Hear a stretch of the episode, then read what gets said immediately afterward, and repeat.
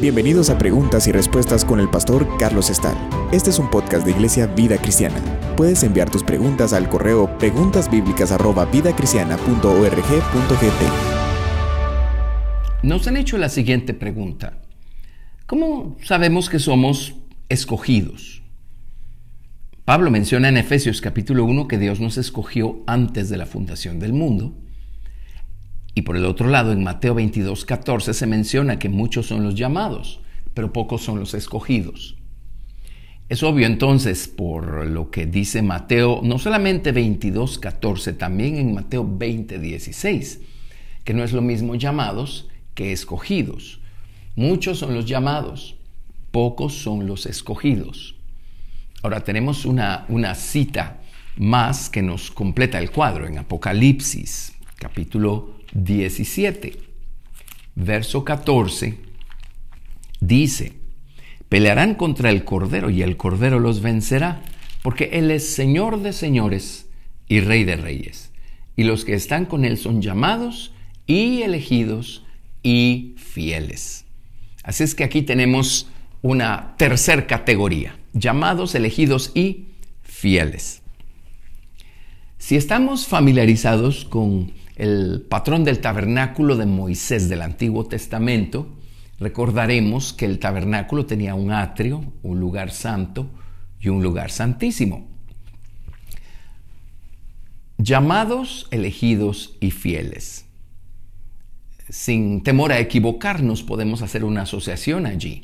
En el atrio están los llamados, en el lugar santo los elegidos y en el lugar santísimo los fieles.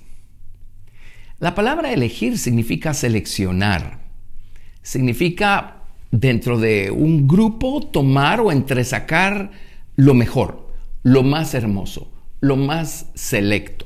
Por ejemplo, cuando el pueblo de Israel iba a la guerra, muchas veces eh, entresacaban a los más selectos para formar con ellos el ejército que iba a ir a pelear en contra de los enemigos. De entre todas las naciones de la tierra, Dios eligió a la nación de Israel. De entre todos los hijos de Isaí, Dios eligió a David para ser rey. De entre todas las ciudades de Canaán, Dios eligió a Jerusalén para ser la ciudad en donde él habría de poner su nombre. Igualmente, de entre todas las tribus de Israel, las doce tribus, Dios eligió a la tribu de Leví para que la tribu de Leví le sirviera. De entre la tribu de Leví, Dios eligió a la familia de Aarón para que ellos fueran sus sacerdotes. Y por supuesto, de entre todos los sacerdotes especiales estaba la figura del sumo sacerdote. Si regresamos al tabernáculo, los hijos de Leví, que eran eh, los hijos de Gersón, de Coat y de Merari, eran los que ministraban en el atrio. Ayudaban también con toda la carga del tabernáculo y con poner en orden todas las cosas en el tabernáculo. Pero luego estaban los sacerdotes, los, hijos de Coat, Gersón y o todos los demás levitas. Ellos podían ayudar en el atrio, pero no podían entrar al lugar santo. Al lugar santo entraban los sacerdotes, por supuesto el sumo sacerdote. Pero luego al lugar santísimo ya solo entraba el sumo sacerdote. Y por cierto, era una figura, un cuadro de la persona del Señor Jesucristo, nuestro fiel sumo sacerdote según el orden de Melquisedec. Así es que llamados, elegidos y fieles. Llamados, toda la gente que ha recibido a Jesucristo en su corazón Jesucristo dijo, ninguno puede venir a mí si el Padre que me envió no le trajere. Así es que ya allí podemos ver cómo el Señor es el que nos llama. Si Él no nos llama, no podemos ir a ningún lado. Nuestra salvación se la debemos a Dios. El, el, hecho de la salvación significa que Dios mismo, Dios el Padre, fue el que nos trajo, el que nos atrajo, el que empezó a trabajar con nosotros, el que empezó a llamarnos para que eh, llegáramos a los pies de Cristo y allí encontráramos su preciosa sangre que nos limpia de pecados, que eh, nos ah, reconcilia con el Padre, que nos justifica, que cubre nuestra culpa. Así es que los llamados son aquellos que pues conocen al Señor Jesucristo de manera personal, como su Salvador. Pero de entre todos los llamados, Jesús mismo lo dijo, muchos son los llamados, pero pocos los escogidos. De entre todos los llamados están los escogidos o los elegidos. Hay algo especial dentro de toda la gente salva, hay gente especial. Hay gente que tiene eh, o en ellos están formados o están presentes otros factores. Y cierto, un lado de, aquí hay una balanza, en un lado de la balanza, esto es algo que Dios determinó desde allá atrás, desde la eternidad, tal y como nos lo eh, mencionaban citando Efesios capítulo 1. Leamos los primeros versículos de Efesios capítulo 1, a partir del verso 3. Dice, bendito sea el Dios y Padre de nuestro Señor Jesucristo, que nos bendijo con toda bendición espiritual en los lugares celestiales en Cristo, según nos escogió en Él antes de la fundación del mundo, para que fuésemos santos y sin mancha delante de Él, en amor, habiéndonos predestinado para ser adoptados hijos suyos por medio de Jesucristo, según el puro afecto de su voluntad. Así es que sí, esta elección viene de atrás, tiene que ver con la voluntad de Dios para cada quien. Eso es innegable. En, en Primera de Pedro capítulo 1 encontramos otro factor acá. En Primera de Pedro capítulo 1, versículo 2 leemos, elegidos según la presencia de Dios Padre, en santificación del Espíritu para obedecer y ser rociados con la sangre de Jesucristo, gracia y paz o sean multiplicadas. Aquí la presencia significa conocer anticipadamente. Así es que Dios ya sabía quiénes iban a ser escogidos. Por el otro lado, en Efesios es obvio que Dios anticipadamente los escogió.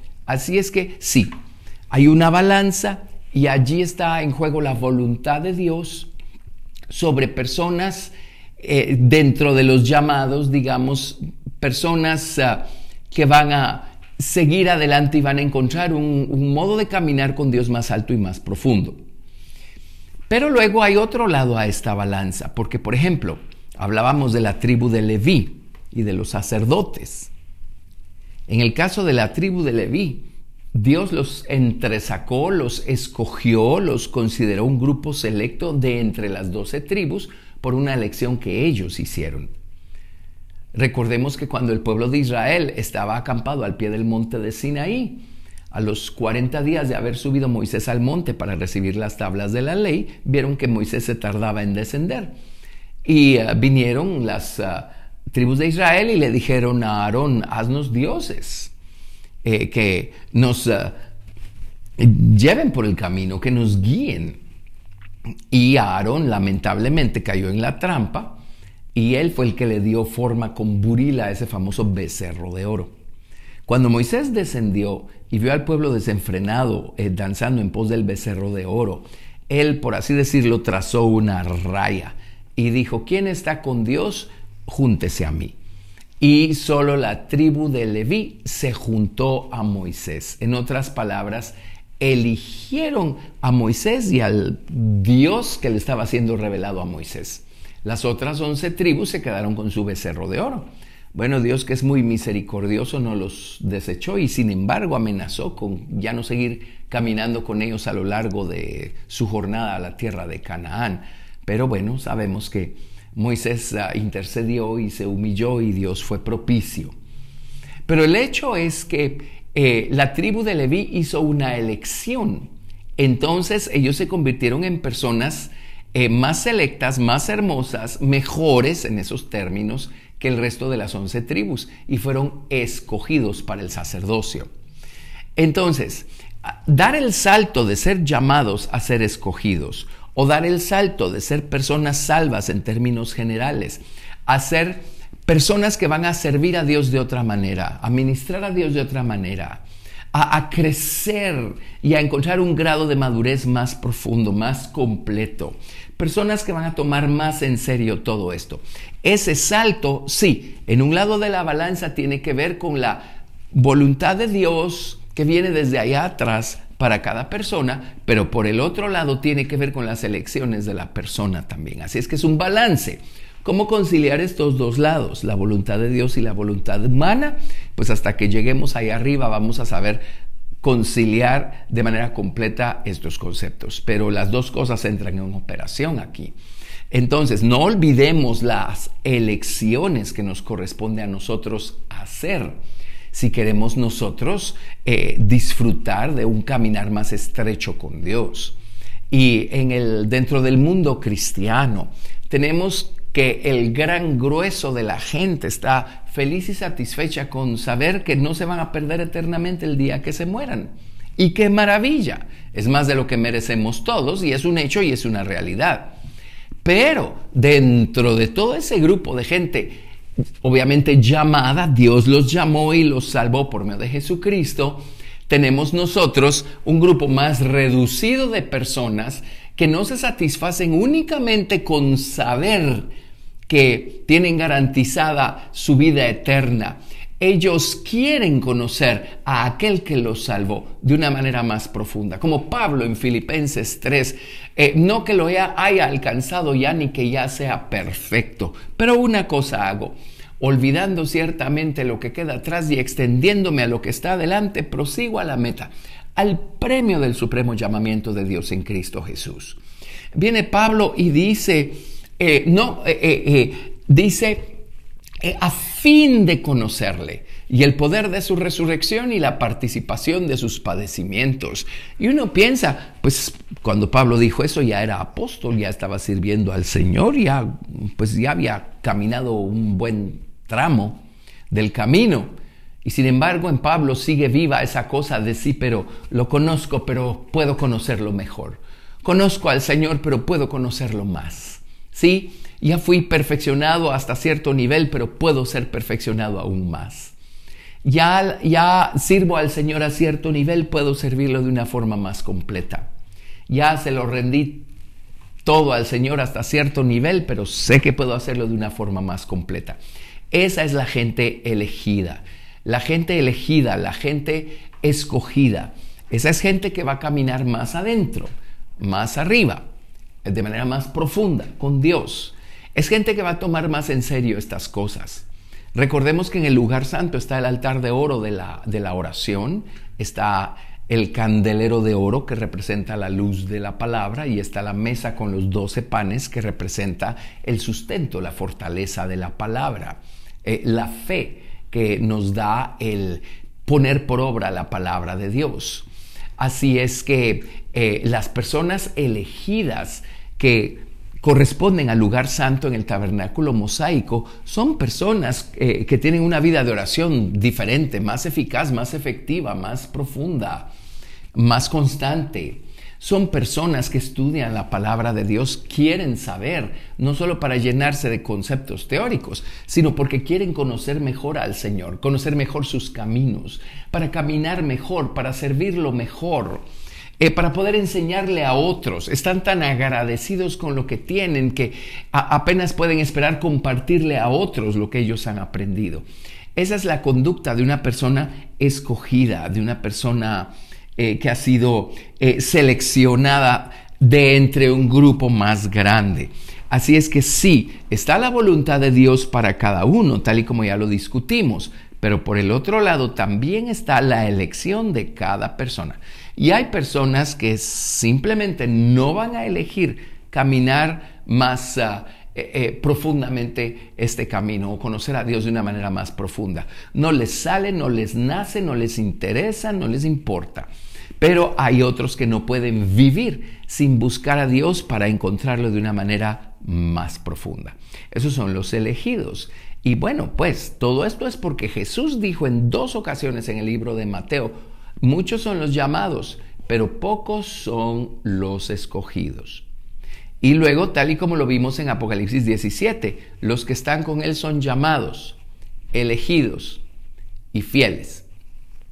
Y recordemos que cuando Jesucristo venga en su segunda venida eh, para derrotar al anticristo y sus ejércitos y para encerrar al dragón en el abismo sin fondo, y para establecer su reino visible aquí sobre la tierra. Los que están con Él Dice más adelante el libro de Apocalipsis, son aquellos que vienen vestidos de lino fino.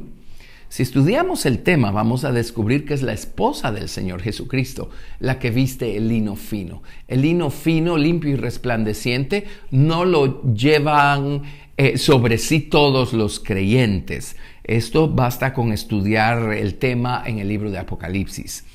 Eh, así es que la esposa la esposa equivale a aquellos que llegaron al nivel del lugar santísimo en el tabernáculo mosaico. Están vestidos de lino fino.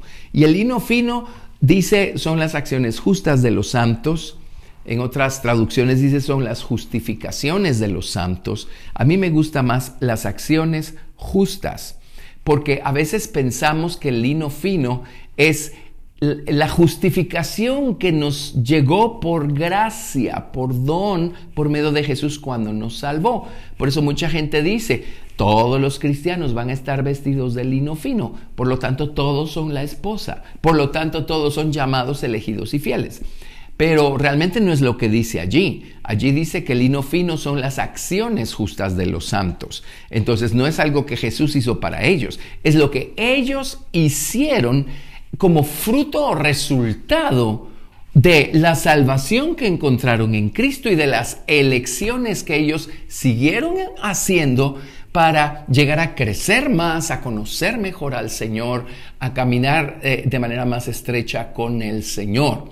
Así es que este lino fino tiene que ver con las obras o el fruto o el resultado de un corazón transformado, el resultado de esta obra maravillosa que Jesús eh, comienza a ser dentro de nosotros el día de nuestra salvación, pero quiere perfeccionar. Ahora, los llamados nunca van a dejarse perfeccionar.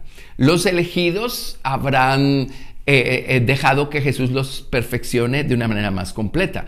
Pero los fieles, la esposa de Cristo, son personas que permanecieron hasta el final. Son personas que no importa si estaban del lado del placer, del lado del dolor, permanecieron firmes, fieles hasta el final y siguieron dando fruto, no importa qué. No importa si había sequía, como dice el Salmo 1, su hoja nunca cayó y siguieron dando fruto, ¿verdad? Así es que los fieles son aquellos que de veras llegan hasta el final del camino, eh, habiendo dejado que el Señor perfeccionara o completara su obra en ellos de la manera más ah, amplia posible. En el libro de Apocalipsis capítulo 2, verso 10, le dice el Señor a los vencedores de la iglesia de Esmirna, no temas en nada lo que vas a padecer. He aquí el diablo echará a algunos de vosotros en la cárcel para que seáis probados, y tendréis tribulación por diez días. Sé fiel hasta la muerte, y yo te daré la corona de la vida. Ven, esta corona está condicionada. Quiere decir que no todo el mundo va a ser fiel hasta la muerte. Hay personas que son fieles mientras esto no les cueste gran cosa o mientras ah, eh, no haya ningún dolor involucrado o no tengamos que morir a nosotros mismos en lo que sea que haya que morir, o incluso la muerte física, como en el caso de los mártires, ¿verdad? Pero dice, sé fiel hasta la muerte. Fieles son aquellos que permanecen estables, eh, parados en el mismo terreno, aquellos que son confiables porque siguen aferrados a aquello que se les confió, por lo tanto, Dios puede confiar en ellos también y pues les confía más y más sus tesoros de verdad. En Hebreos capítulo 3 del verso 5 al 6 dice, y Moisés a la verdad fue fiel en toda la casa de Dios como siervo para testimonio de lo que se iba a decir. Pero Cristo como hijo sobre su casa, la cual casa somos nosotros, si retenemos firme hasta el fin la confianza y el gloriarnos en la esperanza. Así es que aquí a Moisés lo tenemos como ejemplo de alguien que fue fiel hasta el final. No era perfecto, no entró a la tierra de Canaán, pero fue fiel. Por el otro lado, por supuesto, habla de la fidelidad de Cristo. Y por otro lado dice, si nosotros le fuéramos infieles, Él permanece fiel porque Él no se puede eh, eh, contradecir a sí mismo.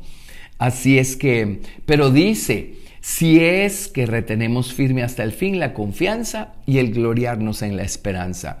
Ahora nos está dando a nosotros la responsabilidad de permanecer fieles, firmes hasta el final. En Hebreos 3:14 dice, porque somos hechos participantes de Cristo, con tal que retengamos firme hasta el fin nuestra confianza del principio. Y en Efesios 6, verso 11, dice, pero deseamos que cada uno de vosotros muestre la misma solicitud hasta el fin para plena certeza de la esperanza. Fieles es mantenernos parados en el mismo terreno hasta el final. No importa si somos azotados por vientos, tormentas, lluvias, ríos, no importa. Estamos firmes, sólidos sobre la roca. Y esto solo se consigue cuando nuestro conocimiento de Dios ha crecido, ha madurado. Esto solo se consigue cuando nuestro conocimiento de las escrituras y nuestra experiencia viva con las escrituras eh, ha, ha madurado también. Así es que los que están con Él son llamados, elegidos y fieles. Así es que, bueno, nosotros tenemos que eh, juzgarnos a nosotros mismos y nosotros somos los únicos que podemos con toda sinceridad medirnos y saber por dónde andamos en nuestro caminar con Dios. Cuán profundo es nuestro deseo de, querer eh, seguir haciendo progreso, de querer, de querer eh, conocer al Señor de una mejor manera, de querer obedecerle, de querer serle fieles. Nosotros somos los únicos que sabemos cuánto permanecemos arraigados en Él a pesar de las tormentas, a pesar de las pruebas. Eh, todos esos son medidores que nos ayudan a saber si, si hemos elegido solo ser llamados o a pesar de lo que sea, como la tribu de Leví, a pesar de las malas elecciones que hicieron las otras once tribus, ellos eligieron ponerse del lado de Dios y del lado de Moisés. Igualmente nosotros, las malas elecciones de la gente que tenemos a nuestro alrededor, Dios también las permite para probarnos a nosotros. ¿Qué vamos a elegir nosotros a pesar de ver a todos a nuestro alrededor elegir mal o elegir de manera incompleta? Así es que de esa manera podemos afirmar nuestra elección por Cristo, como dice por otro lado la Escritura, que afirmemos nuestra vocación y nuestra elección por Cristo. Así es que eh, midámonos a nosotros mismos a la luz de todo esto y eh, busquemos a Dios. Y eh, la Biblia dice, fiel es el que os llama, el cual también lo hará. Y Él ha prometido hacer en nosotros así el querer como el hacer por su buena voluntad. hacerlo, producirlo en nosotros. Entonces, pidámosle al Señor no quedarnos cortos. Pidámosle al Señor que nos ayude, que, ponga en nosotros el querer. Y si a el querer está allí, pues que ponga en nosotros el hacer y que nos ayude a caminar un poquito más allá con Dios para que demos el salto de ser solo llamados a ser elegidos, por lo menos elegidos. Y, y haciendo elegidos, pues que el Señor nos ayude a permanecer fieles hasta el final. Gracias por escuchar Preguntas y Respuestas con el pastor Carlos Estal. Si deseas participar, recuerda enviar tu pregunta al correo preguntasbiblicas@vidacristiana.org.gt y no te pierdas el siguiente episodio porque tu pregunta puede ser la siguiente a responder.